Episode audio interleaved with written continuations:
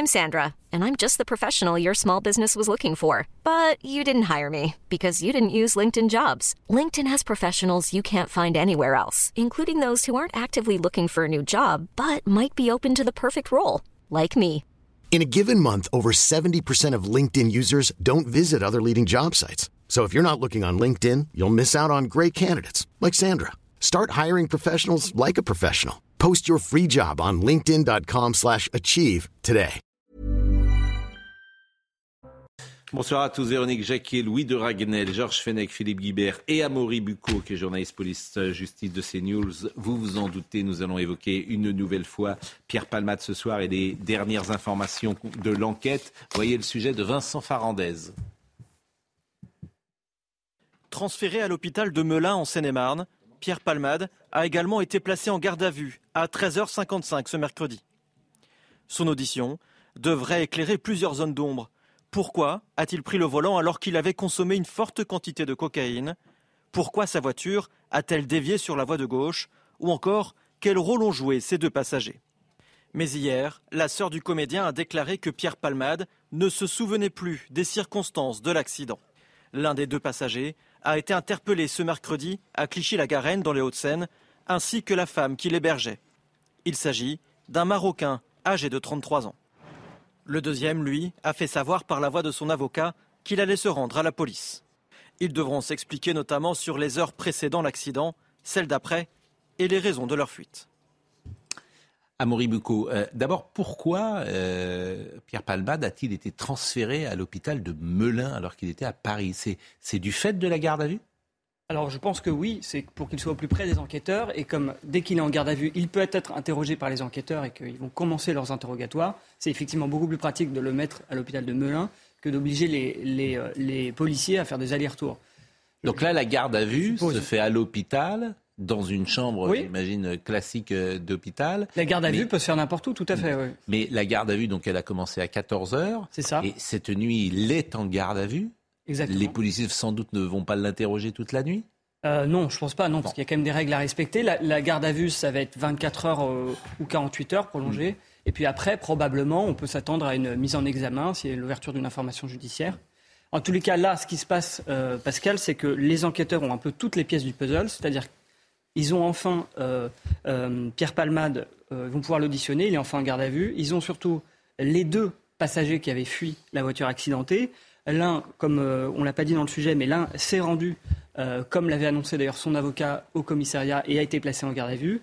Et puis l'autre avait été interpellé ce matin, là, celui dont on parle, hein, qui est euh, marocain âgé de 33 ans en situation irrégulière. Lui a été arrêté ce matin et est lui aussi en garde à vue et donc est lui aussi interrogé par les enquêteurs. Donc en fait, tous les protagonistes de ce drame euh, sont maintenant dans les mains de la police. On peut imaginer une confrontation entre ces deux passagers et Pierre Palmade? Bah, Peut-être pas tout de suite. D'abord, euh, la priorité en général pour les policiers, c'est de les interroger séparément. Mmh. Puis effectivement, pourquoi pas à, l'issue. Et, ces deux passagers seront poursuivis pour non-assistance de la personne en danger. Et peut-être davantage si on, découvre qu'ils ont eu un rôle euh, plus important que cela dans l'accident. Et, par exemple, imaginons que l'un ait mis un coup de volant. On ne sait pas ce qui s'est passé dans mmh. cette voiture, si vous voulez, avec Pierre Palmade. Et c'est mmh. ça que vont justement essayer de comprendre les enquêteurs. Et si on découvre que ces, personnes ont eu un rôle actif euh, dans la, déviation de la voiture euh, sur la route, euh, ils, seront complices de, ce qui est accusé Pierre Palmade. Et puis il y a autre chose encore, c'est que je rappelle qu'il y a une autre enquête qui est ouverte aussi pour détention de stupéfiants. Et peut-être que ces deux hommes ont contribué à l'achat de la cocaïne qui a servi à Pierre Palmade.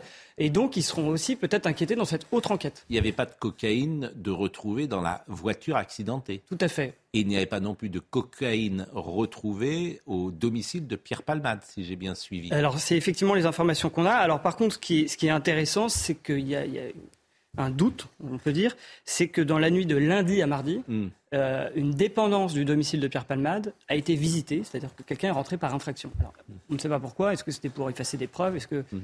c'est là qu'il y avait peut-être éventuellement de On ne sait pas, en tous les cas, ça, ça pose doute il n'y a pas d'autres informations nouvelles à savoir ce soir que celles que vous venez de donner. Non, mais peut-être dire un mot pour les victimes, je pense que c'est important. Hmm. On en a eu des nouvelles par l'avocat euh, de la famille des victimes. On, l'écoutera tout à l'heure, effectivement, parce qu'il était ce midi sur RTL. Voilà. Et effectivement, vous avez raison de dire, parce qu'on euh, on nous le reproche parfois, c'est vrai qu'on parle beaucoup de Pierre Palmade.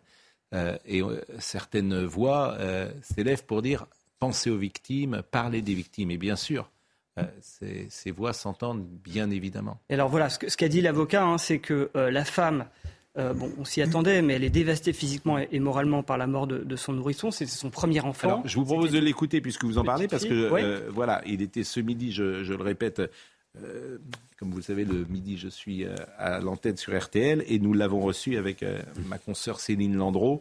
Et je vous propose d'écouter effectivement l'état de santé. C'est la dernière fois que son avocat a pris la parole pour le moment et c'était à l'heure du déjeuner. D'abord, qu'est-ce que vous pouvez nous dire de leur état de santé à l'heure où l'on se parle? Alors euh, des trois et peut-être même des quatre parce qu'il y a un bébé qui est euh, décédé, qui est, euh, qui est qui est mort à l'heure où je vous parle. leur état de santé, il est catastrophique. On a une une passagère qui était à l'avant, qui a perdu son bébé, qui a des séquelles physiques et psychologiques extrêmement importantes. Et on a toujours deux de c'est le conducteur et le passager arrière, le petit garçon, qui sont aujourd'hui encore en service de réanimation. Toujours dans le coma tous les deux? Alors on ne sait pas s'ils sont euh, dans le coma, mais ils sont encore en service de réanimation aujourd'hui. Mais est-ce que le pronostic vital de ces deux blessés est toujours engagé? Alors les informations euh, nous viennent de façon euh, extrêmement parcellaire. les informations que j'ai aujourd'hui, à l'heure où je vous parle, c'est que le petit est intubé, il se nourrit par voie de sonde, il ne peut pas prendre de la nourriture comme tout à chacun, et le père, le conducteur, a de multiples fractures, il a le corps complètement euh, euh, déchiqueté. Euh, en tout cas, il a les os brisés. Il a subi entre 5 et 7 opérations en 3-4 jours, donc ils sont très mal en point. Et dans les informations que vous avez données hier, il y a ce que vous avez dit de cet enfant et qui est défiguré, avez-vous dit et cette information, vous la tenez de sa mère. Exactement. J'ai eu euh, la maman euh, de cet enfant de 6 ans, qui est par ailleurs la femme du conducteur, qui aujourd'hui a un mari en service de réanimation, qui a un fils en service de réanimation. Et euh, cette maman m'expliquait que il avait la mâchoire complètement détruite, ce qui l'empêche de, de, de, de, de manger, de se nourrir, de boire.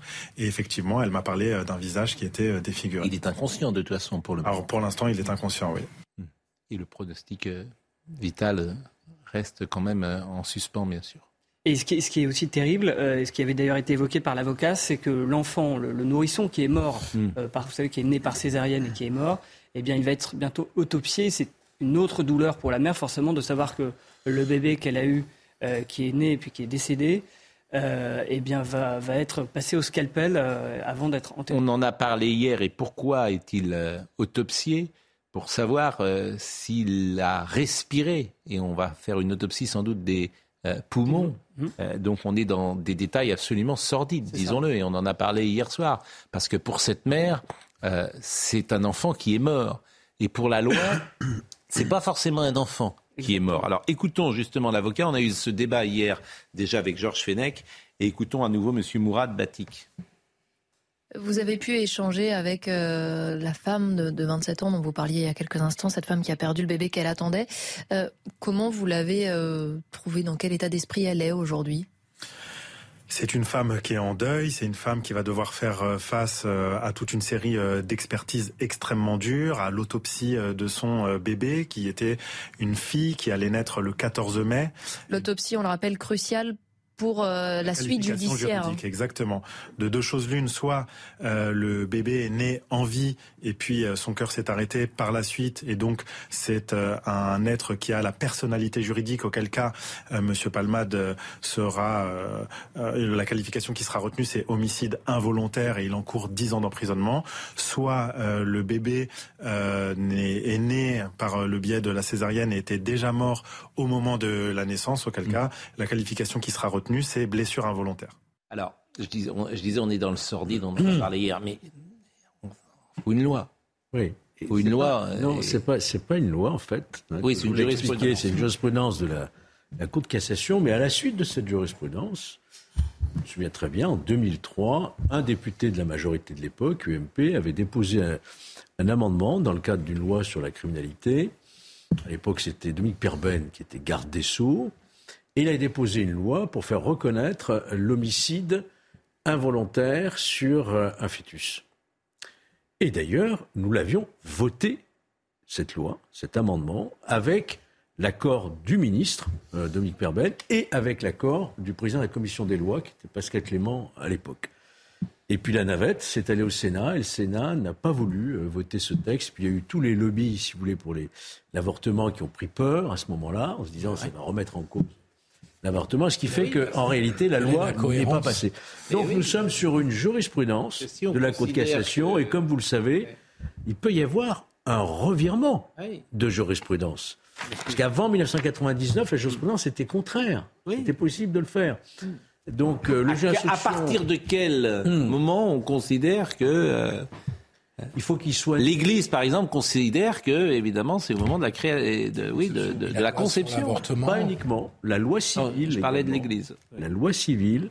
La, règle de l'infants conceptus, on appelle ça la règle de l'infants conceptus, c'est-à-dire la date de la conception qui est hmm. prise en compte par le droit civil.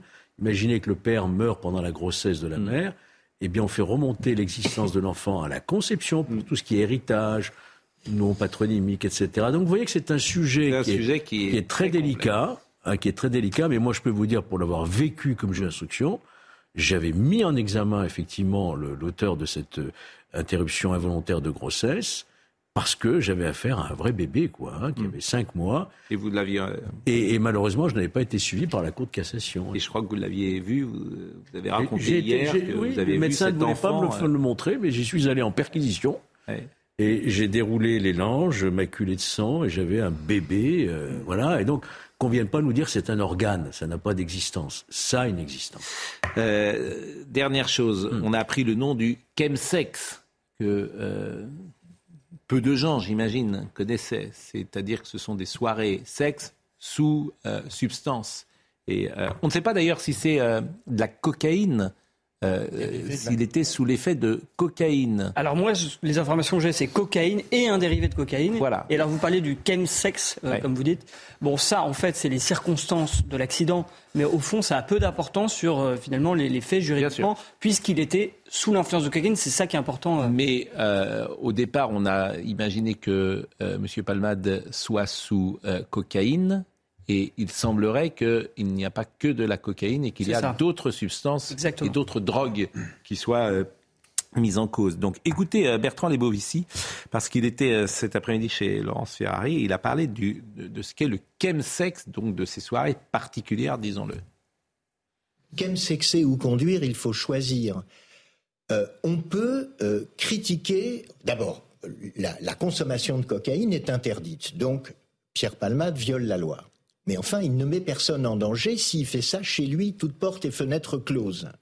Le chemsex peut être moralement condamné, mais il s'agit d'adultes consentants et qui prennent des risques avec leur propre santé. Là où évidemment les choses ne vont plus, et c'est le cœur de l'affaire, et c'est le début de l'affaire, c'est que des personnes qui n'avaient rien demandé, qui étaient juste là au mauvais moment, au mauvais endroit, se retrouve dans une situation épouvantable parce qu'il a mis en danger la santé, la sécurité et la vie de ces personnes. Les politiques européennes en matière de drogue, elles ont assez largement échoué. Les consommations ne cessent d'augmenter, et pas simplement en Europe, mais sur la Terre. Et si elles augmentent, ça n'est pas parce que l'offre augmente, c'est d'abord la demande qui augmente. Voilà ce qu'on pouvait dire sur ce sujet. Euh, ah, si vous avez un commentaire. Euh. Non, celui que, ce que j'aimerais comprendre, ce qui me paraît même d'intérêt général, c'est de comprendre pourquoi Pierre Palmade, qui avait déjà été condamné il y a 25 ans, je crois, dans, la fin des années 90, euh, pour usage de la cocaïne, pourquoi n'a-t-il pas réussi sa désintoxication? Ça me semble un sujet, je sais pas pour m'acharner sur Pierre Palmal. Hein, mais parce que vous n'y arrivez. Vous avez parlé avec des gens qui, sont cocaïnomanes. Moi, j'ai beaucoup de témoignages parce que j'ai parlé avec des gens qui ont vécu parfois avec des gens cocaïnomanes. Quelqu'un me rapportait cet après-midi que la première fois, la personne est allée euh, trois semaines en cure. La deuxième fois, dix jours. La deuxième fois, trois jours. Vous ne pouvez rien faire ça te détruit complètement le cerveau. L'entourage ne peut rien faire. Et quand l'entourage va voir les, la police, elle ne peut pas intervenir. C'est l'enfer d'accompagner un cocaïnomane au, comment dire, euh, au niveau où était Alors justement, Pierre Palmade. Il y a hélas comme je, crains que vous ayez raison, Il y a très peu de choses à faire. comme je crains que vous ayez raison, ça pose une question fondamentale Hmm. Qui est celui de la prévention des drogues et de l'information sur Mais les bien drogues sûr, dans notre société. Moi, j'ai vécu au sein de l'État Hmm. le fait qu'on ne devait pas communiquer et informer sur les drogues au nom du fait que c'était Hmm. interdit.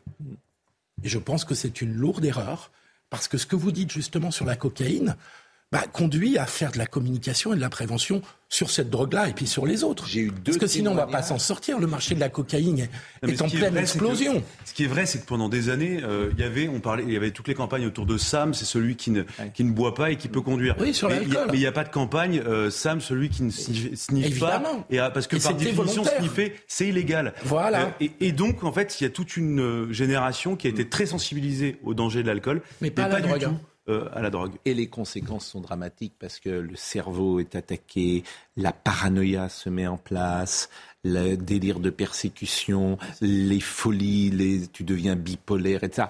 Et les, les familles sont démunies, Dévastées. Ouais, démunies, dévastées. dévastées, et elles ne peuvent quasiment rien faire. Hélas, si elles vont voir, je le répète, les policiers, on leur dit si c'est. Tu peux pas interner quelqu'un de force. Ah non, tu n'as pas le droit. Donc, euh, bon, voilà ce qu'on pouvait dire en tout cas sur ce sujet. Merci à Maury euh, Bucco.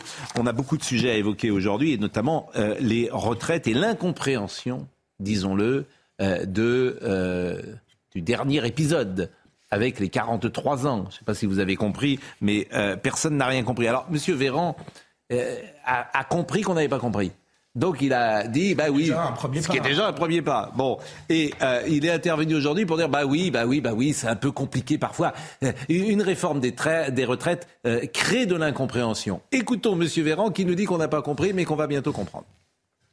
À l'évidence, une réforme, une réforme des, des retraites, la nôtre n'échappe pas à cette règle, est est toujours complexe. Nous rendons absolument tout en transparence disponible, que ce soit le texte de loi ou les études de- d'instituts indépendants autour de ce texte de loi.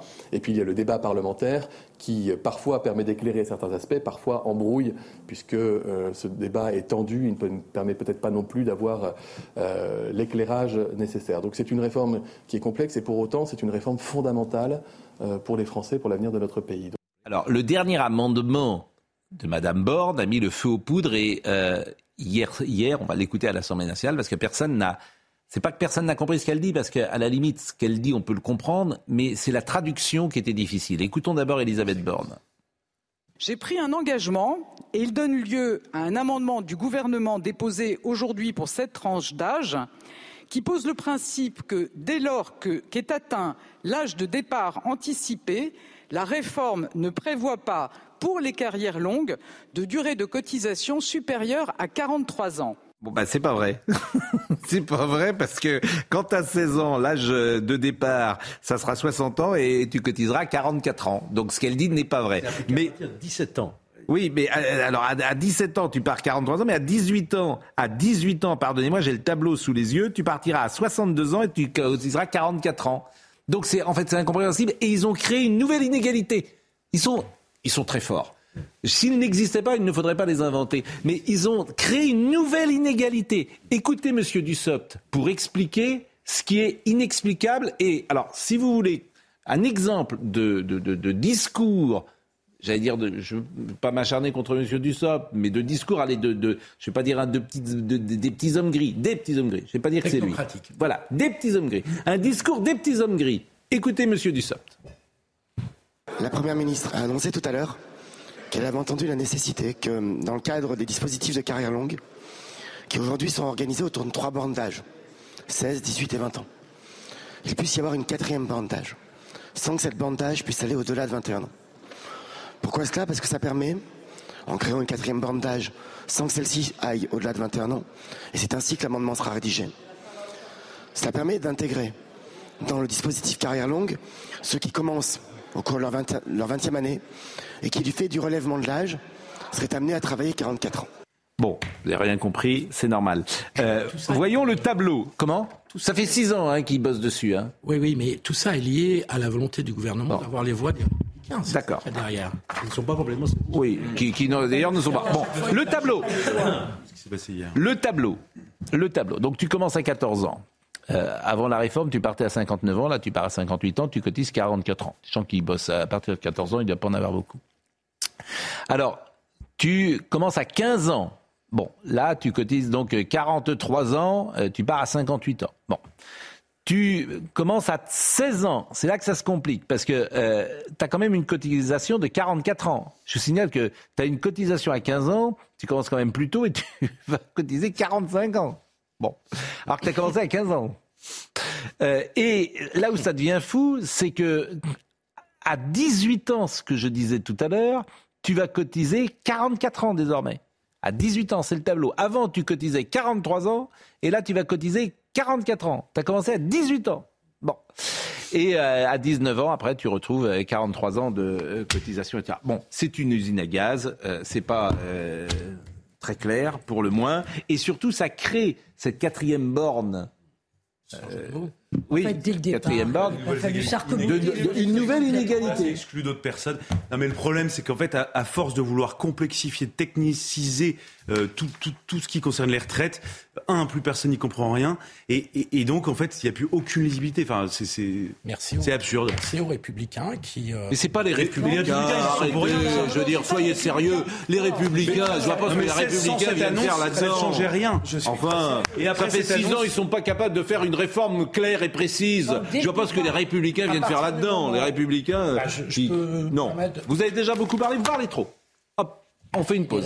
À tout de suite. On, force le gouvernement à des concessions qui aboutissent à cette usine à gaz. C'est ça la réalité politique du Parlement et de l'Assemblée nationale. Je me tais. Ils sont terribles. Non, mais laissez-le, ils défendent les Républicains, c'est formidable. Oui, non, je ne défends pas les Républicains. Vous leur donnez un pouvoir incroyable. Non, au contraire, c'est un compromis euh, Macron, un gouvernement macroniste républicain de nous faire une usine à gaz. La pause, et nous revenons pour parler des macronistes et des républicains. Ça, ça prendra. Il est 20h31, Adrien Spiteri. Du nouveau dans l'affaire euh, Pierre Palmade. Après l'humoriste, les deux passagers présumés du véhicule ont été placés en garde à vue. Ils avaient pris la fuite après l'accident dans lequel trois personnes ont été euh, gravement blessées. Pour rappel, une femme enceinte a perdu euh, son bébé dans ce drame. 67% des Français opposés au projet de réforme des retraites, soit près de 6 Français sur 10. Résultat d'un sondage de l'Institut CSA pour CNews. C'est 6 points de plus qu'il y a un mois. Le 18 janvier dernier, 61% des personnes interrogées disaient être opposées à la réforme. Et puis Noël Legrette n'a plus la légitimité nécessaire pour administrer le football français. Ce sont les mots de la ministre des Sports Amélie Oudéa Castera. Le rapport de la mission d'audit de la FFF a été dévoilé aujourd'hui. Il estime que les dérives de comportement du président sont incompatibles avec l'exercice de ses fonctions. J'espère qu'on aura le temps d'en parler, euh, mais comme on a beaucoup de choses, euh, on a un sondage, vous l'avez vu, Adrien Spiteri le rappelait, tout pour ou contre la réforme des retraites, 67% hein, des gens sont contre, ça c'est factuel, donc euh, c'est quand même difficile d'imposer une retraite. Et ce qui est intéressant, c'est ce que vous disiez à l'instant, c'est que maintenant, ce, ce, ce régime des retraites sera en déficit. Bah, typiquement, quelqu'un comme moi, moi, je trouvais que ça allait plutôt dans le bon sens parce mm. que cette volonté d'équilibrer le système est quand même quelque chose de plutôt sain et de vertueux. Sauf que depuis les concessions, l'objectif initial c'était d'arriver à 17,7 milliards d'euros globalement de gains avec cette réforme en 2030. Vous retranchez les 13,5 milliards d'euros de déficit, vous enlevez toutes les mesures qui ont été accordées. En gros, on est à 6 milliards. À la fin, vous êtes à moins 1,7 milliard d'euros. Donc l'équilibre, euh, enfin, on n'est plus euh, dans l'équilibre. Mais euh, pourquoi l'équilibre L'équilibre est changé? À cause des carrières longues? Non, si vous, vous, vous additionnez toutes les mesures, je peux vous les détailler. Hein. Les mesures d'inaptitude pour pouvoir continuer à travailler après 62 ans, bah, les mesures de carrière longue, les 1200 euros, on c'est bien, pas pour tous. Voilà. Ça, tout ça, ça a un coût. C'est une bonne chose que les gens aient au moins 1200 euros en retraite hein, après une carrière longue. Mais en fait, c'est pas tout le monde. Vous avez bien compris pour les 1200 euros. Oui. Ça concernera que 200 000 personnes après. Oui, même peut-être même 40 000 parce que les chiffres, bon, euh, tout bon, en tout cas, c'est pas les 800 000 ou 1 million qui ça qui. Euh, mais, mais donc, en fait, le régime euh, sera déficitaire. Bon, alors. Oui, oui, Louis, vous pouvez pas dire que cette euh, réforme ne sert à rien parce qu'elle ne va rien rapporter. Il y a quand même un problème au départ de démographie. On l'a maintes fois souligné. on, a dit ça. on, est entièrement d'accord. Non, mais on elle est mieux que le système actuel. Euh, ça, on avance avec la séquence sur hier à l'Assemblée nationale avec l'index, l'index senior. L'index senior, mais il servait à rien cet index senior? Non, mais il avait quand même été euh, proposé par les partenaires sociaux. Donc, euh, moi, je veux bien qu'on fasse de la concertation pendant des mois, mais enfin, si rien ne sert à rien et qu'on rejette tout ce qui a été proposé. euh, Voyez, voyez, Bah oui, enfin, voyez la moment. séquence puisque les députés de la France Insoumise ont chanté la petite chanson anti-macronienne. On est là, on est là. Alors ça n'a pas plu à Madame la présidente de l'Assemblée nationale. C'était hier soir. Regardez. Votant 467, exprimé 459, majorité 230 pour 203 contre 256. L'Assemblée nationale n'a pas adopté.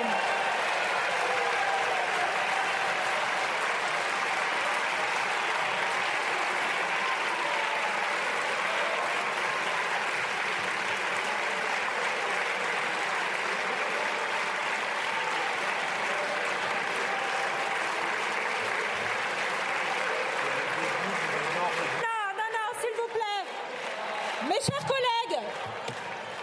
Non, non, non, vous vous croyez où Non, mais c'est incroyable. Non, non.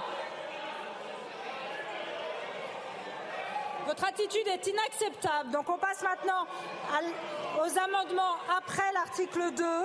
Et nous avons des amendements pouvant être être soumis à une discussion commune. Des amendements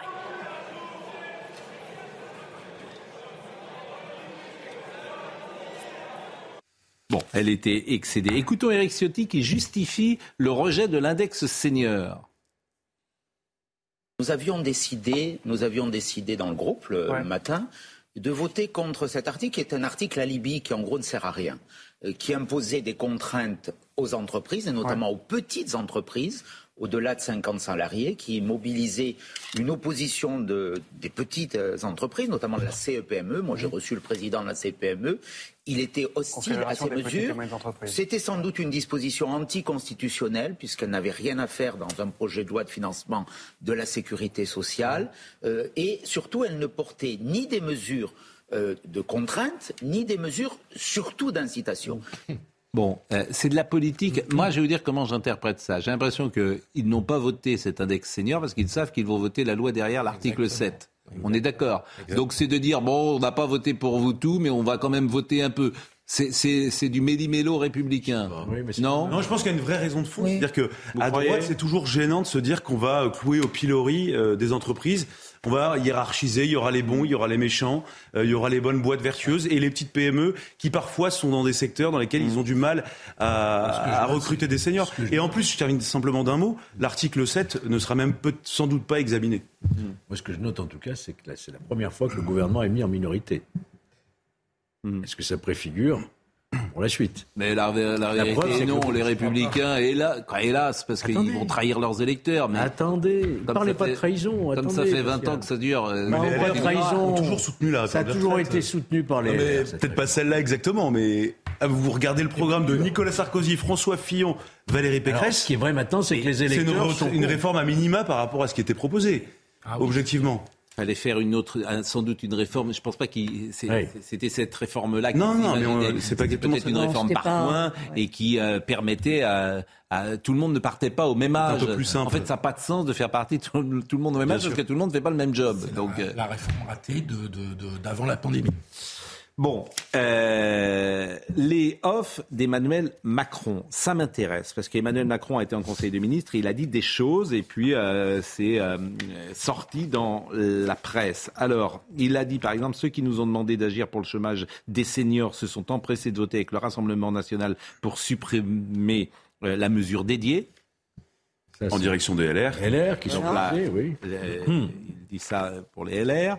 Ça, c'est les off. La deuxième chose qu'il a dit, c'est le dépassement crée des effets de trouble. Les oppositions sont perdues. La vie des Français et leur décor, leur seule boussole, ce sont les élections. Le dépassement crée des effets de trouble. Les oppositions Bah, lui, sont les perdues. la vie des Français. Euh, bah, c'est c'est du. Si, on la comprend. La vie des Euh, Français. il veut dire que voilà. Ce qui veut dire, c'est qu'ils m'ont élu et le reste n'a aucune Voilà, importance. voilà, voilà, c'est la traduction. Voilà. C'est vrai que la phrase est compliquée. C'est-à-dire, c'est-à-dire que les oppositions n'existent plus, il n'y a plus que moi. Voilà, c'est un peu ce que ça veut dire. Bah, c'est- oui, Ouais. les élections. Comment Le Rassemblement national ne m'a pas l'air perdu. euh, même la, la gauche n'a pas l'air perdue. Non, il y a, il y a- il y a quelques. Je pense que la gauche est un peu perdue, disons-le. Avec les outrances de LFI, Voilà. oui, bien sûr. Bon, la gauche est un peu perdue. la gauche est perdue, mais les- euh, les les républicains sont euh, vraiment perdus. Oui. Et C'est RN qui n'est pas perdu. quand même Voilà, assez le- méprisant pour les parlementaires. hein. bon. C'est de dire ils sont attachés à leur élection. euh, Et puis alors, qu'à leurs convictions. oui. Et puis alors, il y a un troisième qui est assez intéressant. Qui là, vous parliez peut-être de mépris. Alors c'est des off, hein, bien sûr, tout ça. Et bon. En fait, ce sont toujours les mêmes à quelques dizaines de milliers de près qui manifestent. Ben oui, Monsieur le Président, effectivement, c'est ça, c'est c'est c'est un peu c'est ces gens qui parce que dire ça, de dire bah oui, c'est en fait c'est toujours les gueux qui manifestent. Voilà, c'est ça. Mais Bon, c'est faux. Bah oui, c'est Mais c'est toujours les Mais c'est mais, c'est faux. Euh, premièrement, c'est pas à quelques milliers près. Euh, Il y a des, des records historiques qui ont été battus de mobilisation dans la il a rue. dit ça à ses collaborateurs, ça. hein. Et, et le deuxième élément, euh, c'est la sociologie des gens qui manifestaient était beaucoup plus diverse. Non, mais si c'était que les syndicats, Ouais. il n'y aurait pas eu un million de personnes dans la rue, Oui, euh, Bah alors- selon la police. Alors il se trouve que oui, mais alors qui sont les gens qui manifestent? Oui. Non, mais cette phrase est terriblement méprisante. Ça veut dire qu'il n'a rien compris et qu'il n'a. Regardez, Pascal, moi- moi, ce qui m'a marqué dans les manifestations- Eh, attendez, c'est un off, hein, c'est un off à des collaborateurs. attendez, Non, mais on non. sait que c'est un off qui a amené à dialoguer. Enfin, bon, Ce sont toujours les mêmes. Enfin, vous vous Non, rendez compte pas un que off, justement, c'est un les gens qui euh. sont dans la rue et qui manifestent, ils font payer à Emmanuel Macron l'addition des, des, des six années avec celle qu'on est en train de vivre là depuis le premier quinquennat. Ils sont en train de lui faire payer tout ce qu'il n'a pas compris, tout ce qu'il ne comprend pas des Français, tout ce qu'il ne comprend pas de la France. On le voit avec la réforme. Effectivement, moi j'étais de ceux qui disaient qu'il fallait une réforme, mais on voit qu'elle est ni faite ni à faire cette réforme. On voit que il n'a pas politisé le sujet. On voit qu'il n'a pas de courroie de transmission pour la faire valider. On voit qu'il ne pense pas. On a quand même au départ élu en 2017 un président qui était pour la start-up nation. Là, on n'est même pas capable de penser à l'intelligence artificielle, c'est-à-dire de poser le sujet des retraites en disant il va y avoir une robotisation de certains métiers, donc peut-être du chômage de masse. Donc comment on se projette dans les 20 ans qui viennent? Mais les Français, c'est tout ça qui lui font Bon, payer. Jérôme Fourquet était ce matin chez Laurence Ferrari et lui, euh, il a un avis euh, peut-être plus précis euh, pour savoir qui sont justement ceux qui seront dans la rue demain. Écoutez-le. Très bien expliqué. On a bon nombre de salariés qui ont commencé à travailler tôt, qui n'ont pas fait d'études longues, qui ne sont pas partis dans les capitales régionales poursuivre leurs études, qui n'y sont pas restés du coup, et qui sont restés dans leur euh, lieu de naissance et qui exercent dans les transports, dans le bâtiment, euh, dans la restauration, des, des métiers qui sont euh, parfois physiques, parfois pénibles. C'est aussi une France euh, des premières et des deuxièmes lignes qui ont le sentiment de n'avoir pas été payés en retour pour les efforts qu'ils ont fournis pendant la, pendant la pandémie. Je pense notamment euh, aux personnes dans les EHPAD, aux, aux aides-soignantes, euh, encore une fois aux salariés de la logistique, du transport, du commerce, les caissières, qui euh, avaient été mis quelque part euh, sur un piédestal pendant le Covid et qui aujourd'hui considèrent que la seule récompense ou la seule réponse qu'on leur a adressée pour ces efforts, c'est deux ans de plus à faire sur leur, euh, leur carrière.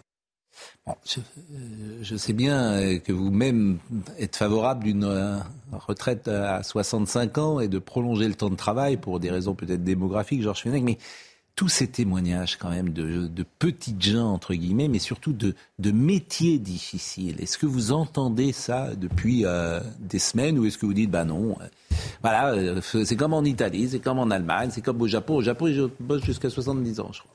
Et ils se plaignent pas. Bien sûr, on est tous sensibles à la question de la pénibilité de certains métiers. Euh, si on veut vraiment une répartition égale, je dirais, il faut tenir compte de cette pénibilité et de l'espérance de vie qu'il y a derrière et dans les conditions de santé dans lesquelles vous arrivez, physique, j'entends, à l'âge de la retraite. Bien sûr que j'y suis sensible. Est-ce qu'on en a suffisamment tenu compte dans cette réforme? Ça, je suis incapable de le dire. Parce que quels vont être les critères de pénibilité? Bah, vous vous mouillez pas beaucoup. Euh, Comment je mouille avec votre... Bah si, vous vous mouillez pas beaucoup parce que euh, c'est l'âge qui est le bon critère. Évidemment que euh, ces gens-là, peut-être faut-il les faire partir, c'est assez simple. Mais les, Plus tôt. mais- mais pas- Euh, le- pardon, mais les gens qui se mobilisent demain dans la rue, c'est aussi euh, l'hôpital tout fout le camp, euh, l'éducation nationale tout fout le camp, euh, et on ne veut pas travailler plus longtemps dans ces conditions-là. Bah, c'est 40 ans de vie politique Bah oui. française Voilà. où, euh, selon une euh, formule prophétique, on paye toutes les factures en même temps. Donc l'école, la justice, l'hôpital, le rapport au travail, etc. ça dépasse tout complètement arrive. le cadre des retraites. Ah mais mais mais Moi, ce qui m'a frappé, vous voyez, j'écoutais des gens dans la rue, ils disaient il y en a marre de l'inflation. En soi, ça n'a rien à voir Rien avec la réforme des retraites. Il y en a qui disent il y avait une, une aide-soignante qui disait Mm. moi j'en ai marre, on me parle mal, on me considère pas. Et, et en fait tout ça, parce ça que- montre à quel point en fait il y a une coagulation de plein de gens qui n'en peuvent plus depuis 10 ans, avec une superposition de crises très différentes. Crise intellectuelle, crise intellectuelle majeure en France pour classements. plein euh, de, de classements, euh, et- etc. Et crise du travail. Bah, évidemment, vous avez fait un ministre des loisirs avec François Mitterrand en 80. Vous avez donné le signal qu'il fallait plus bosser. Le ministère du Comment temps libre. Mais j'ai. Vous avez pris 80, prenez deux le mois de vacances et vous libre. prenez- Mais non mais c'est pas ça. mois de vacances. Vous êtes de mauvaise foi là. Mais, Vous êtes de très mauvaise foi. Mais non, mais, Non, mais ce qui est incroyable, c'est que deux vous mois de faites- vacances. Oui, bon, ministère. alors, si on fait des, on va arrêter avec Non les mais vous avez imposé un truc quand même dans le débat. Moi, je- Mais moi ce qui me frappe depuis quelques, jours maintenant, c'est que les gens, le- si vous voulez, le travail n'est présenté que comme un tunnel d'enfer, et tout le monde est là en espérant l'Eldorado de la retraite. Mais c'est-à-dire qu'on on évacue totalement l'idée qu'on puisse être satisfait de son travail, qu'on puisse s'épanouir. Moi, je connais des gens qui ont des métiers pénibles et qui sont heureux. C'est des paradoxes, mais la vie est faite de complexité. Je crois qu'on l'évacue pas du tout. euh, Et quand, Ah bah euh, si, si, quand les gens peuvent être heureux dans leur travail, ils en sont parfaitement satisfaits. Mais si je voulais- je trouve que c'est pas. Mais ce n'est pas que le malheur. Le Si je voulais être vraiment très provocateur, je dirais quelque chose Jamais, que je vous dirais en dehors de l'antenne parce que j'ai pas envie euh, de, me, de, de- de me faire taper dessus. euh, mais, mais les signes qu'on donne au, euh, sur le travail ne sont pas bons depuis des années. Je- je- je- voilà. Vous en avez trop dit là. parce que- Non, non, parce que je. je- dit. Pascal, euh, il n'y a pas qu'une France Non, misérabiliste. non, Et- non, non, et- non, non, parce que je vais, voilà, mais bon, non, Allez-y. non, non, non. On n'est pas un peuple de C'est vrai que vous n'aimez pas Non. la provocation, donc Pas je du comprends tout, votre mais- retenue. Qu'est-ce que vous, le, voilà, bon. Le congé paternité n'est pas assez long. Voilà ce que j'ai à vous dire. Il devrait être Ah, plus long encore. ça, Il ouais. devrait être plus long encore. Mais non, mais c'est des pas signes. pris, moi, de congé paternité. Évidemment, mais moi non plus, dans notre génération, on n'en prenait pas. Mais c'est pour ça que je veux pas rentrer là-dedans, parce que là, le monde a changé, la société a changé, les demandes sont différentes, et les gens de 20 ans demandent ça, donc euh, de 25 ans. Donc c'est bien Bon. qu'on ait eu des congés payés aussi depuis. Eh ben, ils verront. Eh 20 ben, eh ben, rendez-vous dans 30 ans. Non, enfin, c'est pas le- Rendez-vous dans c'est 30 pas le ans. même- Bon, euh, en revanche, Madame Rima Abdul Malak, ça, ça m'intéresse. Euh, Il y a eu un échange avec Monsieur Carucci. euh, Excellent. que- excellent. Carucci. Il- ah, excellent. Roger Carucci, Carucci. excellent. Excellent. Hein, drôle.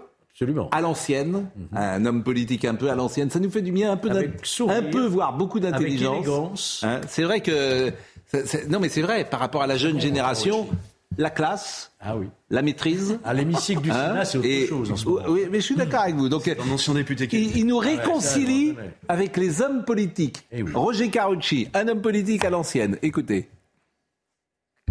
La France dispose d'une autorité de régulation des médias, l'ARCOM. L'ARCOM, sur son site, affirme qu'elle travaille naturellement avec le Parlement, puisque le Parlement désigne six de ses neuf membres, mais qu'elle est totalement indépendante du gouvernement.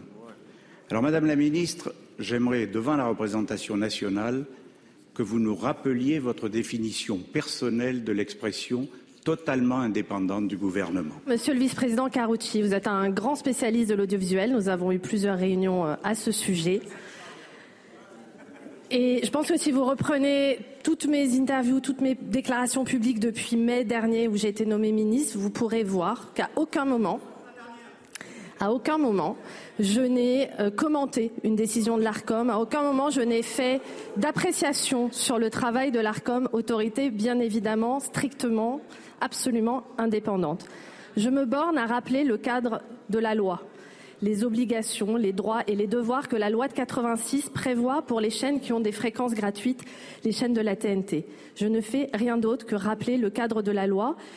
Est-ce qu'une ministre n'a pas le droit de rappeler la loi? Est-ce qu'une ministre n'a pas le droit de faire état de décisions qui sont publiques de l'ARCOM J'en fais juste état. Je ne les commente pas, j'en fais état. Je n'ai pas le droit? Qu'est-ce qui vous choque? Et qu'est-ce qui fait peur? Où sont les menaces? Est-ce que si rappeler le cadre de la loi fait peur, j'ai envie de poser la question à ceux qui se sentent menacés. Qu'est-ce qui vous fait peur? Je vous rassure, Madame la Ministre, il n'y a pas grand-chose qui me fait peur. Mais je, moi, je ne vous reproche absolument pas de faire des constats ou des commentaires sur les chaînes. C'est parfaitement votre droit, comme c'est le mien. Et j'en fais peu. Dommage. Mais euh, en revanche, quand vous dites, Madame la Ministre, éventuellement, je ne dis pas que vous affirmez, en 2025, l'ARCOM pourrait retirer l'agrément. Non, je suis désolé de vous dire, retirer, quand vous dites que l'ARCOM pourrait retirer, si cela continue, l'agrément aux chaînes en question, vous interférez avec les décisions de l'ARCOM. Vous n'avez pas, je suis désolé, Madame la Ministre, vous pouvez commenter autant que vous voulez tout ce que vous voulez. Vous n'avez pas à dire ce que l'ARCOM pourrait faire en 2025, parce qu'à partir de là, c'est interférer sur l'indépendance de l'ARCOM. Et moi, Madame les ministres, je serais beaucoup plus intéressé par vous entendre sur cette fameuse réforme de l'audiovisuel public que nous attendons depuis cinq ans. Je serais beaucoup plus intéressé de vous entendre sur la manière dont on va financer l'audiovisuel public, puisque depuis que vous avez supprimé la redevance audiovisuelle, nous sommes dans le non-dit et l'intérimaire. Bon, c'est autre chose qu'à l'Assemblée nationale, les débats du Sénat. Si vous me permettez, d'abord les gens s'écoutent euh, et on est à un autre niveau. manifestement. école, hein. Là, on est en Ligue des Champions. Euh, Ah, on est parfois, on est en catégorie, oui. Il a parfaitement raison. C'était extrêmement précis ce qu'elle disait. La distinction entre le commentaire et le fait de dire ce que va faire ou ce que pourrait faire l'ARCOM, c'est exactement ça le problème. C'est d'ailleurs euh, tout à fait étonnant, son intervention est tout à fait étonnante de ce point de vue-là, et elle est peu assumée, euh, manifestement, puisqu'elle dit des choses et elle dit qu'elle ne les a pas dites. Oui, elle s'est enferrée quelque part. Il nous reste quelques minutes, c'est bien. Euh, on peut parler de la Fédération française de football, et la ministre des Sports euh, semble souhaiter que le président euh, de la Fédération, Noël Legrette, euh, quitta son euh, poste, et elle l'a dit euh, de manière très claire. Écoutons-la. Concernant le président Noël Legrette, compte tenu des manquements analysés en matière de gouvernance, compte tenu de ses déclarations publiques, compte tenu de son comportement gravement inapproprié avec les femmes, de défaillances accentuées par une consommation excessive d'alcool, je ne peux que faire mienne la conclusion du rapport. Il ne dispose plus de la légitimité nécessaire pour administrer et représenter le football français. Dans ces circonstances, le statu quo euh, est impossible, mais je sais que Noël Legrette est un homme de décision et j'espère donc qu'il prendra les bonnes dans les jours à venir pour la fédération, mais aussi pour lui-même. S'il ne le fait pas, bien sûr, d'autres voies existent pour la Fédération française de foot, d'autres cordes de rappel sont là et pourront euh, être activées. Bon, faut faire attention quand même parce que euh, la FIFA n'aime pas que le- les- l'homme politique euh, entre dans les fédérations qui, a priori, sont indépendantes. Elle aussi. Oui. Donc, il faut être, euh, faut être d'une grande prudence. Je, je trouve que euh, ça, me- euh, elle ne lui permet pas de quitter la place euh, sans être humiliée. Euh, c'est Ne lui la permet pas de remarque. regarder euh, la face. bah, euh, c'est ça qui. euh, Elle parle de corde de rappel. C'est ça qu'on peut remarquer. Alors effectivement, en revanche, des éléments les pratiques qui sont mélangés à des arguments moraux. C'est-à-dire que la consommation d'alcool en soi, Mm. oui, c'est pas vertueux, c'est ce qu'on veut. C'est peut-être pas ce que aimerait euh, euh, valoriser euh, le- la Fédération française de football, mais ça n'a rien à voir avec des défaillances. Euh, Je veux dire, le dossier Le Gret est lourd, quand Bien même, disons-le. Euh, des, des cer- des- certaines femmes ont témoigné. Euh, je pense à Sonia Assouid en janvier dernier, euh, qui a raconté sa rencontre avec Noël Le Gret, venue pour parler de foot féminin, et lui aurait dit que si elle voulait l'aide, il fallait passer à la casserole.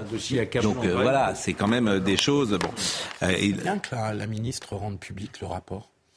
À ma connaissance, sauf erreur de ma part, hein, ma connaissance n'est pas encore le cas. Oui, on, on en connaît quand même le contenu. hein. Mais ce qui est, euh, j'ai précisé bien évidemment que euh, la FIFA est toujours vigilante à ce que ce ne soit pas euh, l'autorité politique qui influence une fédération. Donc je ne sais pas comment ça va se passer.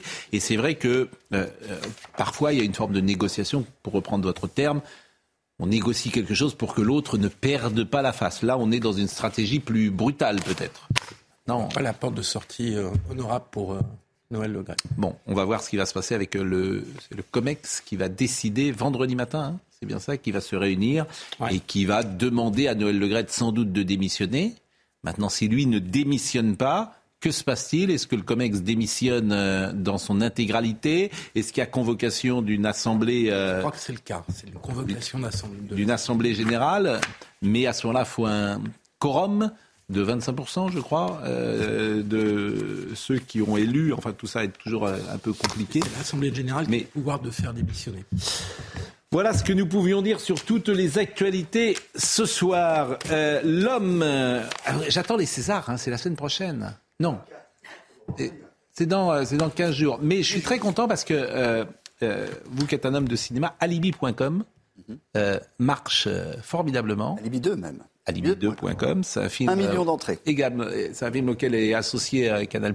Un million d'entrées ce soir. Un, exactement, un million. Et c'est un film bon enfant, c'est un film réjouissant, c'est un film euh, avec de la dérision, il y a un peu des nuls, il y a du burlesque, il y a beaucoup de, il y a beaucoup de choses.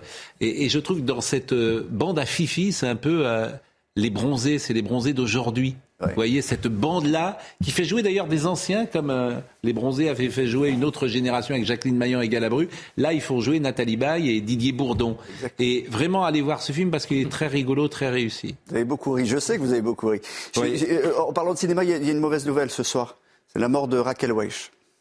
Ça vous parle, Raquel Mais bien, bien sûr, c'était une. Elle avait 82 ans. C'était le sexe symbole absolu du, du, du, du, cinéma. Euh, elle était devenue, après un, un film s'appelait Un million d'années avant Jésus-Christ, elle portait un bikini en fourrure de très très bon goût.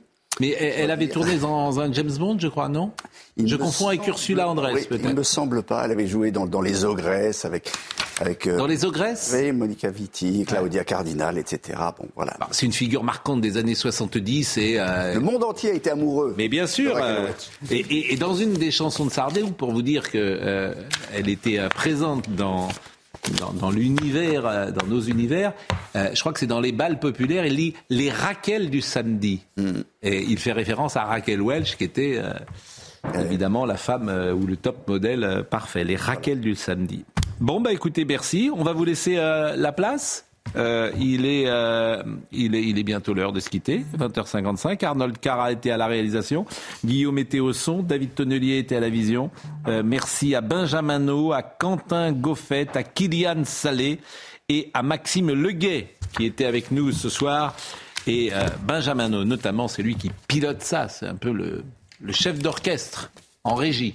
Donc je le salue. Allez Lille. À demain.